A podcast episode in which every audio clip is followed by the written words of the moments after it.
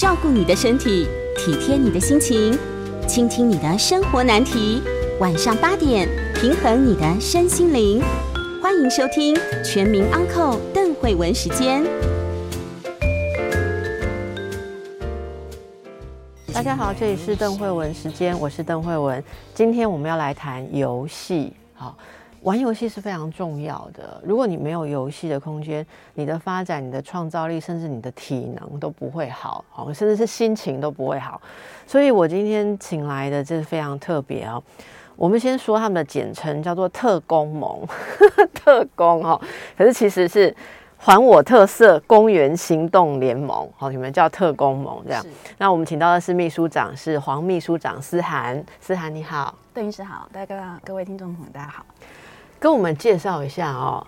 你们要的是什么东西啊？还我特色公园行动联盟。嗯哼，就是顾名思义，我们其实是希望我们小时候，我们所谓我们的话，大概就是指大概呃六七年级生的这一群这个这个世代的爸爸妈妈，我们小时候曾经有过的这个童年的游戏的经验，其实很丰富。嗯，我们有玩过那种像地球一样那种旋转的地球仪啊，或者是呃玩沙子啊，玩模式子的溜滑梯。我们小时候荡秋千不用排队。这是我们长大呃小时候的这个游戏的回忆。可是等我们长大，我们开始要带我们的小孩去公园育儿的时候，我们发现，哎，这样子有特色、有各式各样不同的游戏器材的公园不见了。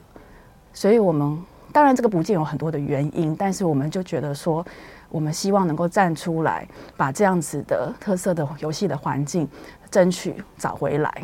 呃，特工盟是在什么时候成立的？嗯，我们是在二零一五年的时候，嗯，在网络上面一群妈妈就是这样子集结起来。那是怎么开始的？网络上这群妈妈看到了什么？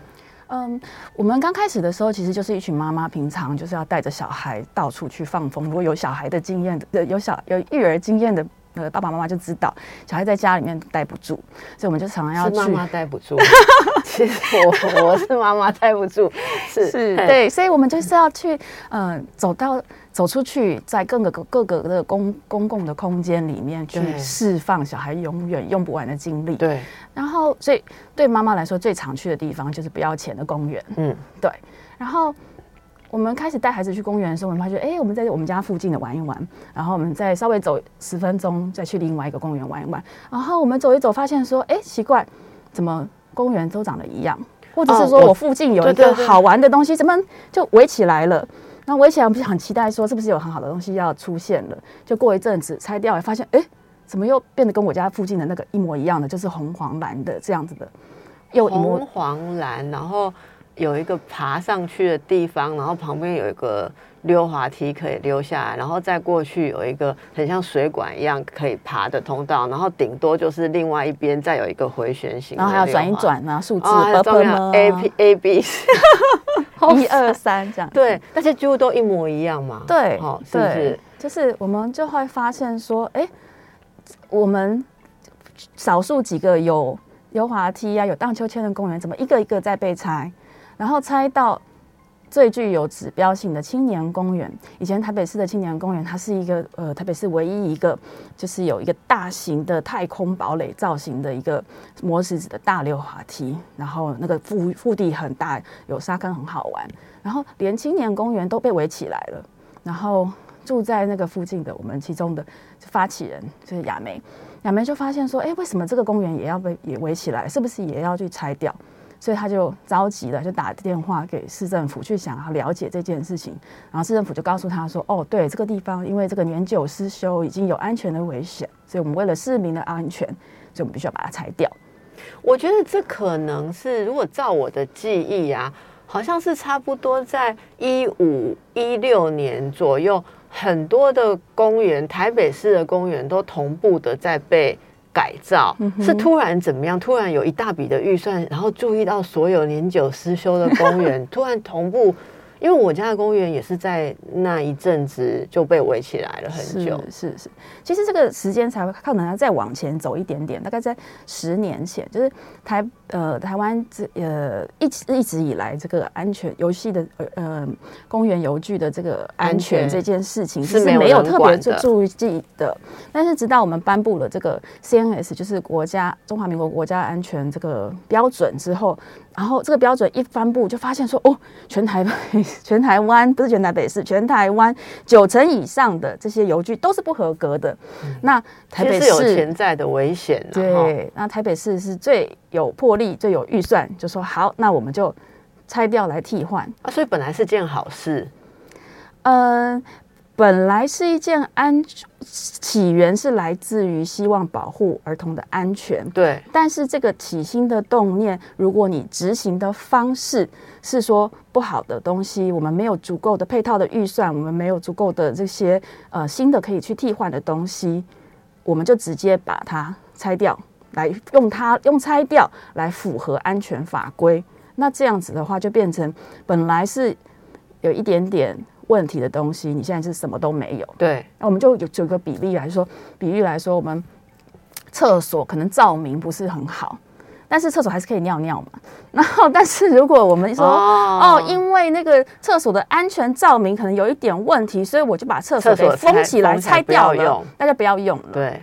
那你觉得这个东西可以接受吗？是，所以它本来其实是起因于开始注意到这些公共游乐器材的安全，可是它改善它的方式，可能就应该说没有考虑到使用的这个需求，它就是把它呃去掉，或者有些我觉得不是去掉，他们是换成我们刚刚说的那些制式的，呃。可能那样一个东西有经过安全的评估，还是怎样，我们不知道。可是总而言之，就是很多的公园原本的那些溜滑梯啊，或是呃传统的一些设施，各地的设施就拆掉。然后有一阵子，每一个公园都一样。我们讲的那个时候，应该是已经改造过后的嘛。是是。所以呃，特工盟就是在那个时候开始呃注意到这个事情。是是。那后来你们的行动呃，有促成了哪一些改变？呃，我们从这个二零一五年第一次先就是一群妈妈带着小朋友到台北市政府呃前面去跟市长去陈情，还带小朋友去哦。是是是，因为我们认为说，既然今天要改造的这个游戏场使用的主体是儿童的话，我们如果为了他们的福祉而着想，我们不能够不。问问他们的意见，我们不能不看到他们的需求。那刚好提到就是说，我们要是起心动念是因为要安全，但是我们改造的方法就是拿一个更粗制滥造、更低矮、单调、没有任何挑战性、没有任何创造性的这个油具，去取代我们过去是很丰富的这个游戏的这样环境。那我们就觉得说，这样子的一个。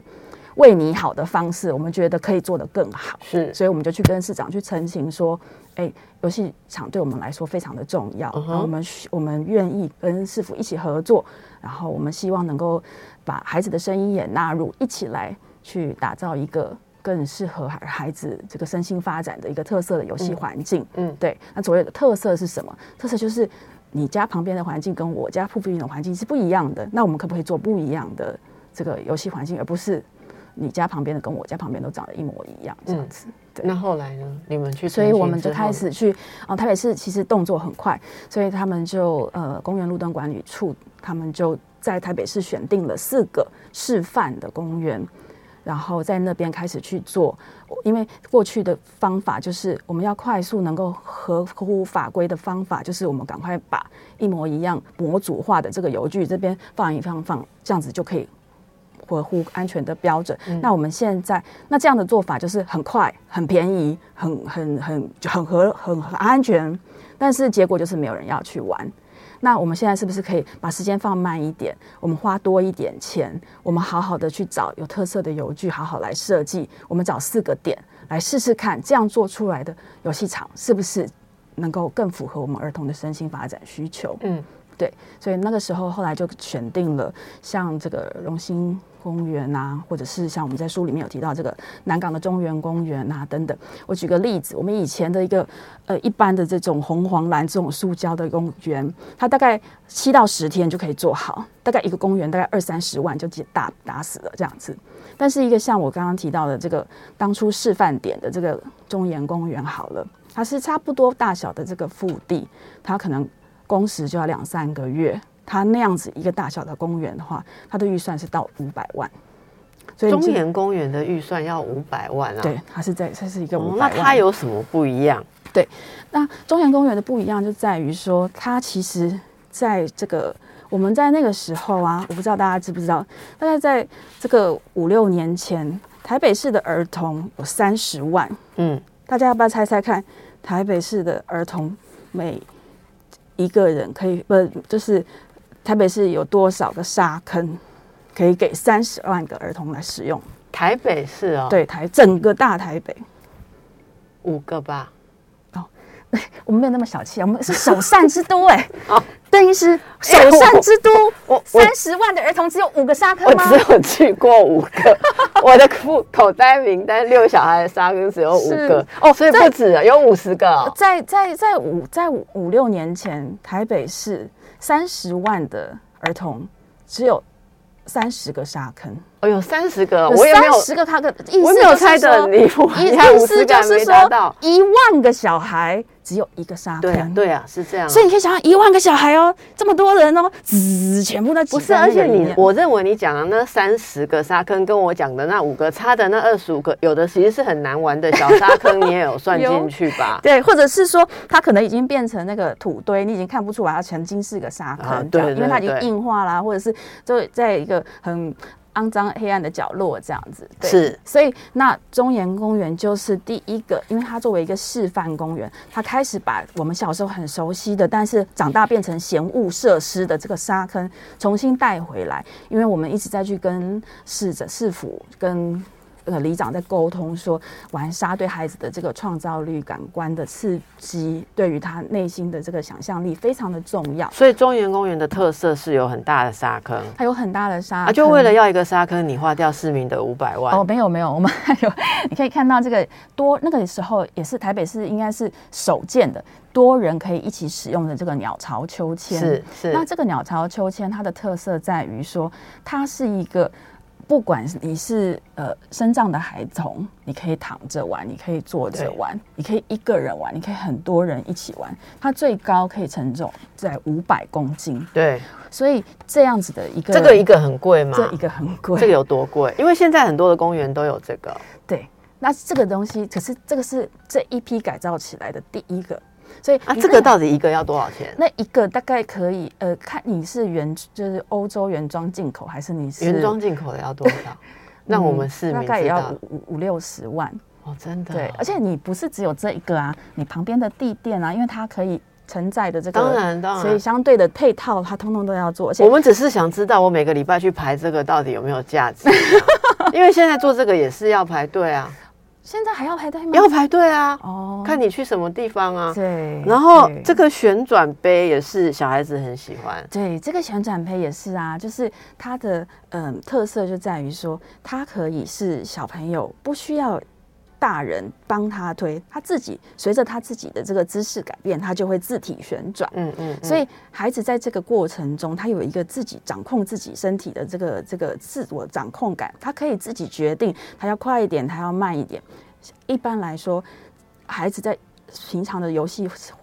活动里面很少那个自主权，比如说我们要那个秋千，然后妈妈推我，妈妈那个拉我什么的。可是这个旋转杯，它可以自己一个人就可以去靠着自己身体的改变，所以我们有去控制。看到了一些，就是第一就是有引进一些新的东西，是跟有有真的有研究小孩子的发展需要的。而且你刚刚看到这个东西是是是单人呃这个单人玩，这个多人玩，我们还有一个是。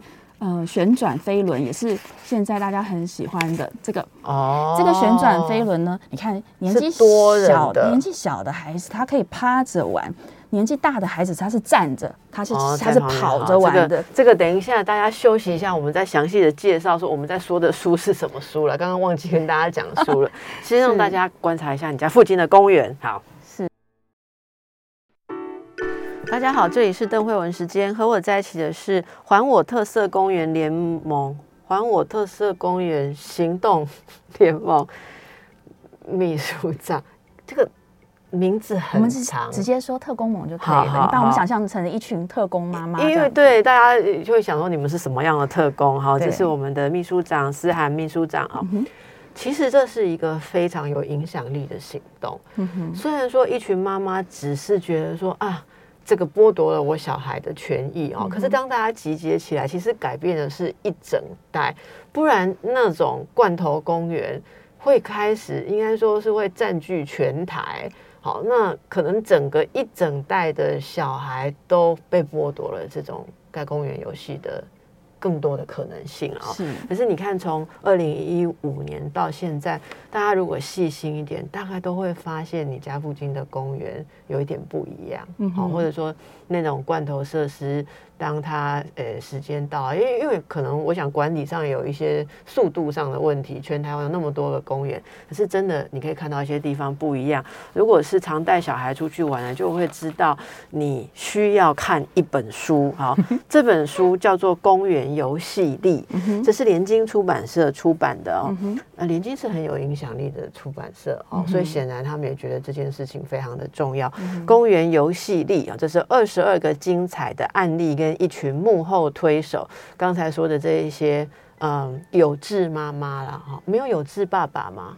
嗯，有有志的爸爸，他通常在那个扮演的角色都是幕后的推，就是幕后推手的幕后推手。啊就比如说妈妈要去那个上，就是去跟市府开会的时候，爸爸就在旁边要顾小孩啊，或者是说爸爸就要拿着摄影机帮忙记录啊，啊，或者所以是一所以是一群开，车载那些道具，对抗疫的道具，那还是一群有心的父母 是有心的父母。对。所以呃，我们要特别跟大家提到，这里面包括的这个王佳琪、李玉华还我特色公园行动联盟，这是呃著作哦，著作者。那这本书《公园游戏力》里头就用二十二个精彩的案例，从刚才这个思涵秘书长介绍的南港中研公园，哈啊花博公园这些，我们可以看到呃有什么样的特色。那这个公园游戏力啊。除了我们刚刚讲说，我们等着市府等等着县府把公园给我们弄好，有有思考的人把公园弄好之外，我们带小孩去公园，或我们平常市民，呃，在使用公园的时候，可以有什么样的想象？嗯，其实我们在就是带小朋友去公园的时候，我们大概会看到父母有一些就是在旁边尽情的享受滑手机的时光，这样子，这是有一些父母是这样。但是我们也看到，就是有一些父母也会跟着小孩一起玩，像我对刚刚提到那个极限飞轮这个设施，嗯其实我们小时候也没有玩过，嗯或者是现在现在那个有些公园会有一些溜索。就是你有站在一个站在一个或坐在一个这个结构上面，然后咻像泰山一样这样这样溜过去。对，所以其实父母在陪伴孩子游戏的过程，仿佛自己也重新经历了自己童年的这样的时光。会玩的人，会玩的小孩，会玩的大人，其实你会发现说，诶，他们通常都比较柔软一些，比较有幽默感一些，他们也比较有趣。嗯所以我们会就是希望说，公园作为一个这个场游戏的场域，可以让大家一起来，然后可以看见儿童的游戏的样子，然后更了解你的孩子。因为有一些每个孩子的气质不同，有些孩子是那种他一到一个陌生的环境，很容易就跟大家交起朋友。也有一些孩子是那种，他到一个地方的时候，他会需要多一点时间观察，他需要多一点时间来克服他心里面那些恐惧感。那平常我们父母小孩子都去上学啦，都去外面，他其实没有太多的时间去看到孩子的这一面。当父母带孩子去游戏场的时候，他就有这个机会一边玩一边更认识自己的孩子，一边去支持孩子在游戏的样貌。对，所以我们也很希望说，就是一个好的一个游戏空间，其实是非常能够促进亲子之间的这个关系，而且最棒的事情是，它是免费的。嗯，所以不管你是有钱的人、没钱的人，你通通都可以来这边享受游戏可以带给大家的乐趣。是，您刚刚提到了好多个，我们来帮大家再再再回忆一下。第一个就是这个游戏的器材的部分。呃，比方他能够小孩子有自主性，不一定都要大人来帮他推哦，或者那种，然后可能有点不一样。还有，即使生障的孩子，或者说有不止一个孩子都可以玩的那种，那个叫什么网状的鸟鸟巢鸟巢秋千的哈，像个鸟巢把大家围起来，鸟巢秋千。然后您刚刚现在，诶，刚刚其实休息时间提到说，那个人工草皮来取代那种黑黑的。那个橡胶地垫，那人工草皮就可以是让孩子感觉比较可以在上面接触，嗯哼，不会像是那那个以前那种黑色的地垫不好吗？嗯，以前的那个橡胶地垫，它有它这个存在的这个呃必要性，比如说很很多公园，它如果改建的时候经费。是有限的话，橡胶地垫它可以兼顾安全性，但是又造价很便宜。然后它它最大的优点就是造价便宜，而且它一旦有一些破损的时候，它可以单块单块的去去去替换。那不是很好吗？对，但你知道便宜的东西，它就是会有一些致命的缺点，比如说像嗯公园里面，它如果用这样的素材的话，它很容易就是积水之后，它就会有生那个青苔，就很容易滑倒，也会有生小黑纹。还有就是它时间久了以后就会硬化，硬化的时候它的那个吸收撞击的那个缓冲的能力就会比较差。哦，对，那还有就是说那个视觉上面嘛，那个橡胶地垫就是黑黑脏脏的，所以最常的游戏场就会听到爸爸妈妈就会说啊，那个好脏哦，你不要坐在地上，你不要把衣服在上面。拖地板等等等等，然后，所以大家对于游戏场的那个感觉、感官上面就会有很多的恐惧跟限制。可是当我们换成第一次，呃，在公园里面使用大面积的这个人工草的时候，那很多民众就会觉得说：“哦，耳目一新，原来这个公园不一定就是那个黑黑脏脏的样子，比较好看。然后事实上，它功能也有，是吗？是是，它也有呃安全。”例如说，它有这个摔下去可以有保护嘛？对对对对，人工草皮也可以，也有。但是就是它其实就是它是一个复合式的地垫，它底下还有这个哦，它底下它的东西，的对，然后上面还有人工草这样子。那它造价是比较高的，它会比较高，比较高。所以对这些东西，就是你刚刚说，所以为什么会需要比较长的时间跟比较大的一个预算？是。那您刚刚还提到的几个，一个是说公园是。呃，可以跟在家里有不一样的游戏方式。第一个，它空空间大，然后现在人家庭里面孩子少，到了公园，你可能有机会跟其他的孩子，你可以看到不同的家庭、不同的孩子、不同的人家兄弟姐妹互动的方式。所以有的游戏器材是可以一起玩的。好，您刚刚说那个，那叫飞轮，是不是？呃，极限飞轮，极限飞轮，所以是可以很多个人。一起玩的哈，那所以这些部分都是应该说是针对孩子。书里面有写到说，站在孩子的高度去看公园的话，会需要什么或想要什么啊？那您小时候的公园，其实东西也很简单吧？是是，就是荡秋千，还有什么呃。磨石子的溜滑梯，磨石子的溜滑梯，还有那种就是嗯白铁做的一些攀爬的结构，嗯，比如说它是格子状的啊，或者是那种地球仪，然后你就会钻进去。现在为什么没有地球仪啦？因为 危险吗？安全的关系。对，地球仪的危险是什么？呃，它会甩出去。哦，对。那现在的东西都不会甩出去？呃，会，但是它就是会有一些呃配套的，比如说，嗯，它的现在比较多的这种旋转的设施，它通常会有绳网，然后它的安全地垫，就是你甩出去没问题，你甩出去之后，你的地上的这个保护要做好。总而言之，现在的油具是比较有科学研究的，就是啊，对，但是也不能够。呃，只有注重安全，而忽略了一些在游戏的时候需要的创造力或是可能性哦。我还想要补充一点点，就是说，我们小的时候，我们在游戏的环境里面，其实不是只有公园而已。我们其实很不止在公园，我们大部分时候是我们走出家门，在家门口前面的马路就可以玩呐。我小的时候要从我家到学校中间会经过田，所以我还可以在田里玩一玩，然后再去上学。所以玩的这个场域随便也就有空地啊，所以我随便就有朋友，我可以跳房子，我可以跳橡皮绳。对，所以小时候的游戏的环境、游戏的伙伴、游戏的内容是很丰富的。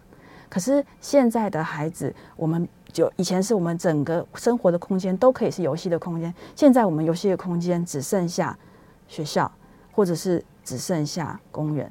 而公园里也不是整个公园哦，是公园里面的一个游戏场。对对，那所以而且游戏场旁边可能还有一些老人家的这些体健设施或什么，所以这些通通都要分掉小孩的游戏空间。所以小所以为什么我们会这么在乎儿童游戏场？就是因为我们从一个整个城市都是我的游戏场，到我这一代是我整个公园里面的儿童游戏场的一角。才是我儿童游戏的空间。那我连这个最后一块绿洲都不能够好好保护的话，那我孩子要去哪里玩？去迪士尼乐园玩。好，我们 迪士尼绝对没有自入。好，我们让大家感受一下哦，这个心情。好，休息一下。大家好，这里是邓慧文时间。我们今天谈的是公园游戏力。如果你对公园情有独钟哦，你需要公园，不管你家有小孩。还是你自己喜欢到公园去想点事情、做点东西啊？或者你是老人家啊？这个实在公园非常的重要。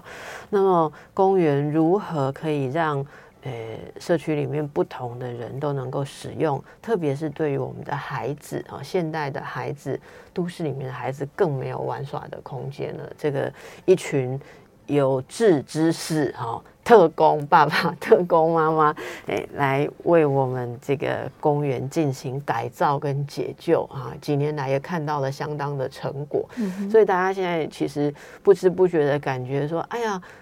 这这个周末要去哪一个公园？这已经变成你育儿的一个很好解方的时候，你可能不知道背后有这一群人做了多少的努力哈。所以大家可以留意一下这个“还我特色公园行动联盟”，或者你有看到更好的点子啊，你有些什么想法也可以加入，对不对？可以加入这一个联盟，大家一起来做更多的事情。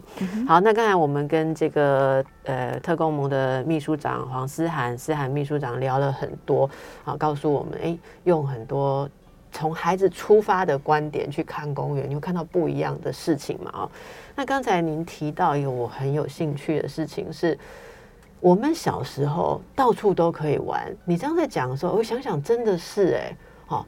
那现在的小孩之所以玩的地方会缩到像你讲只剩 几个公园的一角，或是学校，要不然就要去亲子馆呐，还是特殊的什么馆什么馆？最多就是爸爸妈妈掏钱要去亲子餐厅，或者是各式各样收费的游乐场。周末的时候就是花钱缴保护费的概念。对，可是那个那个进去玩都是很不自然的东西，那里面就是很狭窄的空间嘛，然后先去一个很脏的 球池，然后再去一些。很，就是你爬上去也不觉得怎么样，因为你爬上去上面也是泡棉的的顶，然后它可能就是一层楼的空间，你也看不到天空，你没有那种在公园爬到高处的时候往上，你觉得你更接近蓝天的感觉，完全没有那个那东西，然后空气又不好，好，可是为什么小孩会变成这样？嗯哼，应该不是只因为房子越盖越多而已吧？到底哪些事情在过去几十年来改变了呢？嗯哼，对，其实这个都市化造成这个空公呃都市里面的空间被开越开越来越多的马路，越来越多的地方都被征收，然后车子越来越多，停车需要的空间越来越多。除了这些东西之外，我觉得还有另外一个文化这个。呃，文化的改变其实是我们小的时候，像我，呃，从小校上学的话，我大概是自己要走到离家三十分钟的路程去学校，再回来。对，那我跟我姐姐两个人一起，三个人一起去上学，然后回家这样子，然后在上学的。这个路程中，你就在那边走走玩玩，回家去。是哪里人？我是中立哦，所以小学是在中立嘛？对，我在中立。在中立，你大概你有印象几岁就开始自己去上学了？嗯，我小一就自己上，小一应该就说我小一，因为我姐姐比我大一岁嘛，所以我姐姐才小二啊，对对，那就小我我我大姐在比我大三岁，所以她大概小三或四，好，那我们其实可以想象就是都是小学生，十岁的大姐就带着两个更小的弟弟弟或妹妹这样子，你们就自己上学，没有父母跟在你们旁边，而且不要忘记，就是我们不是只有我们而已啊，还附近还有同学啊，所以我对们要上学的时候，就是差不多那个时间，然后这个小朋友就通通都出来啦，大家就一条路嘛，就走同样的路就要去上学了，然后你在路上同学就会越来越多，越哦来越多，做坏事啊、玩啊、对。调皮捣蛋啊，然后下课以后就会拿一点点零用钱去学校附近的干妈店去买一点东西啊，然后搞搞混混，然后再回家。在这个中间里面，其实是没有父母在看着的。那为什么父母敢这样做？因为大家都这样做啊，因为邻居的。附近的商家彼此都是认识的，都知道就是这些人。我还记得我小时候，我们家附近后来马路越来越大条，然后车子越来越多，但还是没有红绿灯的时候，我妈妈就会拜托马路的这一从我们家呃要过一个很大的马路，他就会拜托马路这一头的这个药房的老板要带我过马路。只有这一个，你每次走到那里要过马路的时候，就说老板找我来了，这样，然后不用不用，我只要站在那里，他看到我，他就就会带我。有的时候药房有客人来，那我就要等，就等那个老板。板 OK，然后这，所以在小时候真的就是一个同村共养的概念。对，所以这个教养的这个看看顾孩子的责任，不是只压在父母的身上，然后而且大家都是这样做的。那这个文化然后我们自由，孩子可以自由行动的这个距离是很大的，对时间是很长的。是但是现在这个文化已经慢慢在消失，而且不是只有台湾，慢慢全世界叫消失，应该已经消失殆尽了？对已经消失殆尽了。就是我现在我的小孩，我要训练他，他现在已经小学二年级，我要训练他说，你去我们家附近的 Seven Eleven 自己去买一个东西，我要鼓励他，奖励他说，你可以自己挑爱吃的东西哦，我要利诱他，他都不敢，他就是说不行，我不要这样，对，所以这个父母。一定要在孩子的身边这件事情绑住了孩子，也绑住了父母，造成说父母如果没有时间，因为要忙于工作，因为下了班以后就累得不得了，所以当父母没有时间、精力、交通工具带孩子去这些游乐的地方的时候，孩子基本上就是豢养在一个室内的空间，不管是在阿公阿妈家也好，或者爸爸妈妈家也好，就是没有大人看着，孩子就没有自由自由移动的这个能力，这样子。其实这样的结果，你可以想象，很多人在讲说，现在的孩子沉迷于三 C 啊，或是那种虚拟的世界哦，因为孩子就是需要那么多的刺激嘛，你外面剥夺了他外面的实体的经历的刺激，那你只好用虚拟的东西来替代哦，那这个是很困难哦。你要你如果没有增加外面有趣的替代，你要让他关掉手机。关掉 iPad、关掉电视，其实是有相当的困难哦。那这也是大家可以感受到为什么这一群父母会这么有心的要去改造我们的环境。我在书里面有看到，就是这本书呃，公园游戏力介绍了很多个地方哦。其实我想拿到这这本书的父母会很高兴，因为大概可以解救你半年吧。而且暑假呃寒假最近快要开始喽，对，没有去过的地方哦，就是可以都可以看到这里面必玩设施跟特色是什么哦。那后面还有附录，对不对？哦后面的附录是什么？后面的话，因为我们就是很多人都说，哎、其实改造的公园不是只有这二十二个啊，其实还有哪些哪些。那我们就是要告诉大家说，对，其实呃，从二零一五年以来，其实全台的是呃，全台湾很多的公园都陆陆续续在改建之中。那放不下前面这个二十二个介绍的，我们在后面还有一个特色公园一览表。里面列出了呃双北地区，还有呃其他县市的，包含像是桃园啊、苗栗啊、那个新竹啊、花莲、屏东、高雄等等这些城市里面新改造的。那我们后面还很贴心的帮大家，就是有标示说哪些是我们有参与改造的，那就是可以邀请大家可以去那边去嗯看一看，这样子。是。嗯哼，那么这里面也有看到，呃，你们说愿景，对不对？嗯就有一些还可以想象，还有更多还可以做的，是不是？是像这里面有说到，什么叫做街街道游街道游戏？对，街道的概念，是空间挪用街道游戏，是这是什么样的概念？嗯哼，其实我们刚刚刚刚有提到，其实我们很在意的就是，嗯，儿童游戏的这样子的一个环境。那个环境里面包含就是实体的空间、陪伴的玩伴、陪那个游戏的时间。那呃，有一些的地方，像我们刚刚有提到说，呃。改造公园其实需要很多的预算经费，对还有它需要一定的腹地。那有一些地方它就是提供不了这样子大的腹地，比如说像以台北市来说的话，像万华、像大同，像这样子的行政区，它是早期发展，它就是没有这么多的公园绿地。那在这些行政区生活的孩子，他到底要去哪里玩？他不可能就是每个礼拜都叫父母带他去其他的行政区去远的地方玩。嗯那呃，没有地，没有钱，那这样的困境在台北呃，在台北以外的其他的县市有很多也有这样的困境，很多都是有很多的地，可是他没有随便。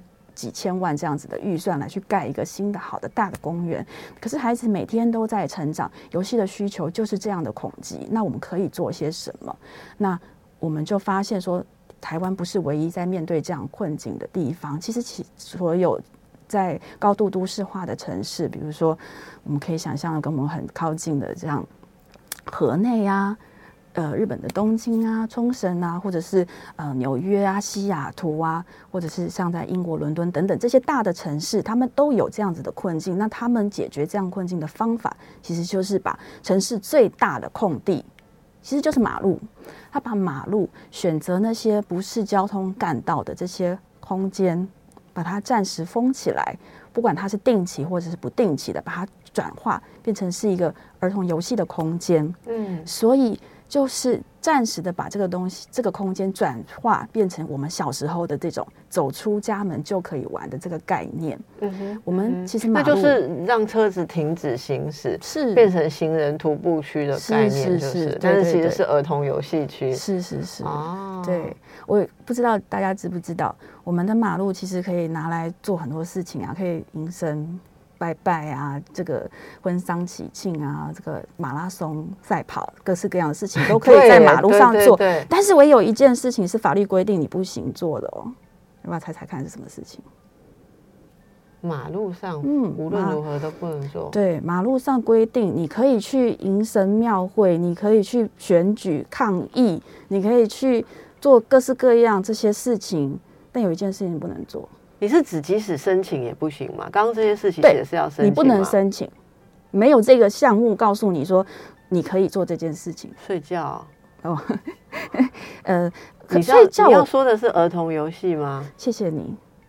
儿童游戏是法律不你知道我为什么会说睡觉？因为我以为儿童游戏可如果要有什么节庆是可以的，其实是不行嘛。所以那个时候我们要去查这个相关，我们发现这个东西觉得是好棒的东西，我们好想要介绍给台湾的孩子哦。然后我们去一查法规，我发现哎没有哎，道哦，所以你的道路意思说法交通管理条例禁止儿童在马路上嬉戏。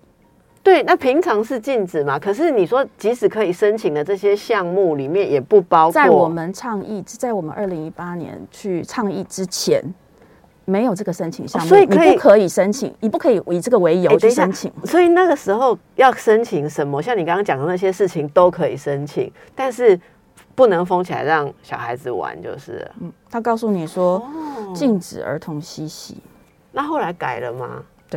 对，所以就是这些很有行动力的特工们、特工妈妈就说这样子，真的是特工哎、这这样子不合理嘛，对不对？大人想要做的事情，我们就围起来就做啦。那为什么小孩就是二等公民吗？小孩就不可以吗？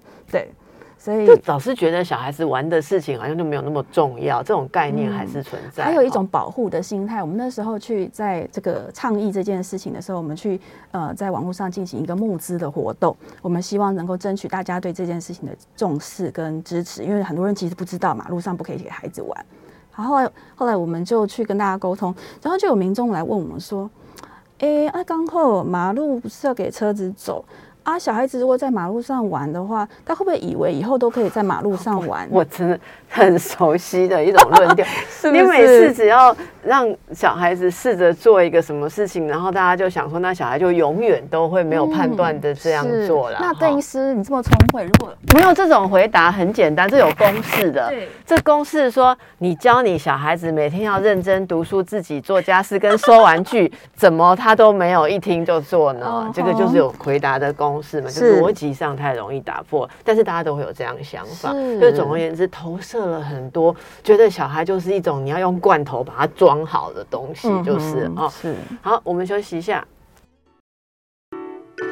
大家好，这里是邓慧文游戏时间。今天我们谈的是公园游戏力，和我们在一起的是还我特色公园行动联盟秘书长。哦，念多试一点也是会学会了。哈、那个思涵秘书长刚刚跟我们谈到，诶、孩子其实是我们未来的主人翁，其实也应该是现在也是某部分的主人哈。可是你把他关在很狭小的空间，然后限制他各种自我的探索，然后突然间有一天，你又开始抱怨他都没有长大，没有独立，然后他不如上一代，哈，这真的是蛮不公平的一个想法。我想从公园这一个很在地生活当中的脉络去出发，其实就是贯彻一种让孩子可以发展的精神呐，哈，可以发展精神。那刚才我们听到，诶，你们呃有成功的改变了一些行政上面的规定，对不对？也可以申请封街，哦，来让小孩子，呃，或者来办一些活动。好像呃，去年是有办了盛大的活动，是不是？嗯是是，我们去年是在那个台北市的，呃，刚好就是疫情算比较和缓的时候，我们就又帮那个台北市教育局承办了这个儿童节的活动，在大安森林公园旁边的信义路。那个是台北市非常大的一个干道，上面我们把信义路封起来，然后在六月的时候，夏日最炎热的时候，我们把游泳池那个那个水球都搬到马庆一路上，然后让孩子可以在马路上面丢水球、打水仗，那个玩滑水道，然后用那个苍蝇拍来那个地在马路上面作画，是，对，所以就是在这个呃，大概有四五百的四五百名的亲子一起在这边享受这个夏日的这个台北市的时光，这样子。那这么成功的活动，我们今年的儿童节会再看到吗？呃，今年他们现在还在那个讨论当中，对。所以这个事情还需要讨论，是有不同的声音吗？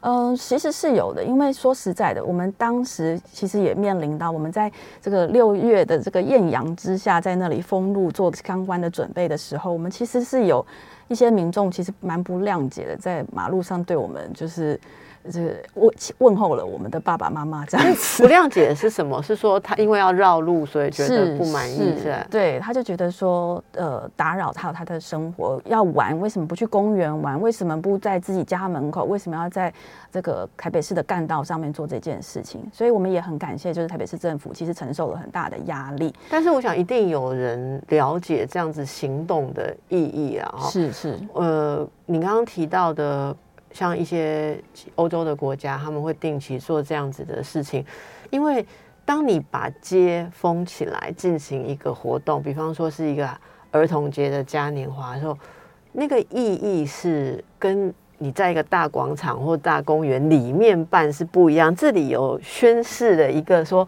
我们要记得这一块土地也可以让孩子玩，可是我们今天选择让他做干道，所以我们人类在都市发展或者在文明发展的时候，我们本身已经决定了 priority，、我们已经决定了经济的发展、交通的发展这些东西优于一个孩子可以在。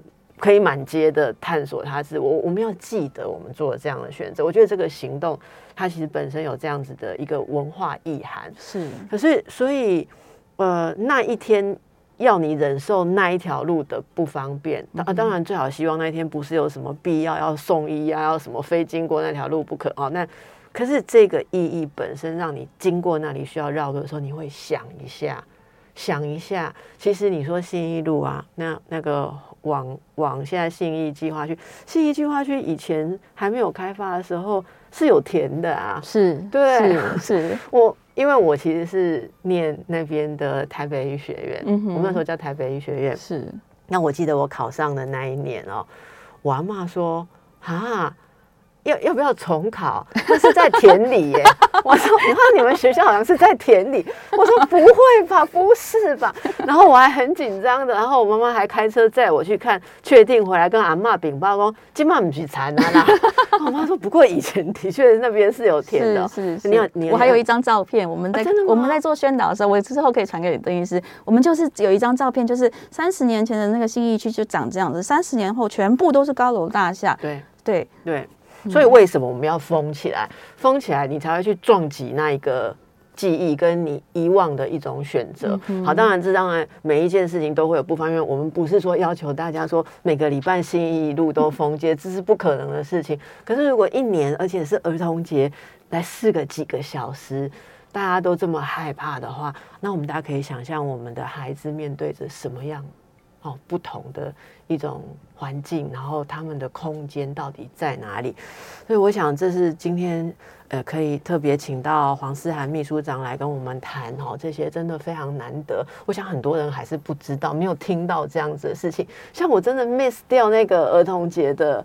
活动耶，是不要告诉我们家小朋友，他一定会骂我妈妈怎么会 怎么没有带我去哈？是但我们希望可以看到。是好那接下来我们需要更多的市民一起帮我们打一九九九，告诉我们的市政府说，我们好希望这样子的活动可以更多时候，不要只有呃一年只有那么一天，我们可以在遍地各地都可以开花我们不。一定一定要信义路对，OK？我们有一些其他的地方，也许影响不是那么大，或者什么好。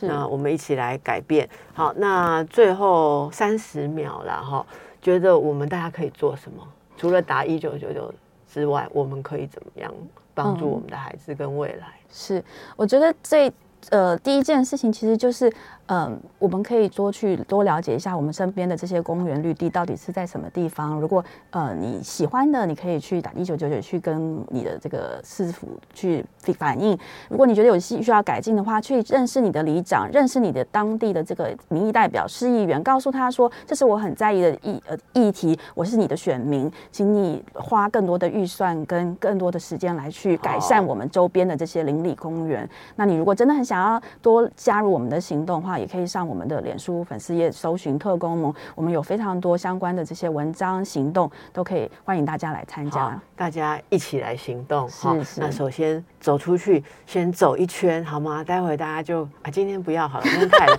你去散步一下，先去思考一下，不管你家里有没有小孩哈，嗯你先关心一下我们生活的地方，不要眼睛只有看到你家呃上班的地方啊，或者说只有那几个定点，这中间。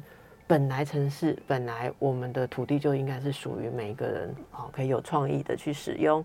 好，辛苦了这个黄秘书长，今天来之前还小小的迷路了一下 哈，路不好走哈，但希望所有的路都是我们可以有戏的地方。谢谢，祝福。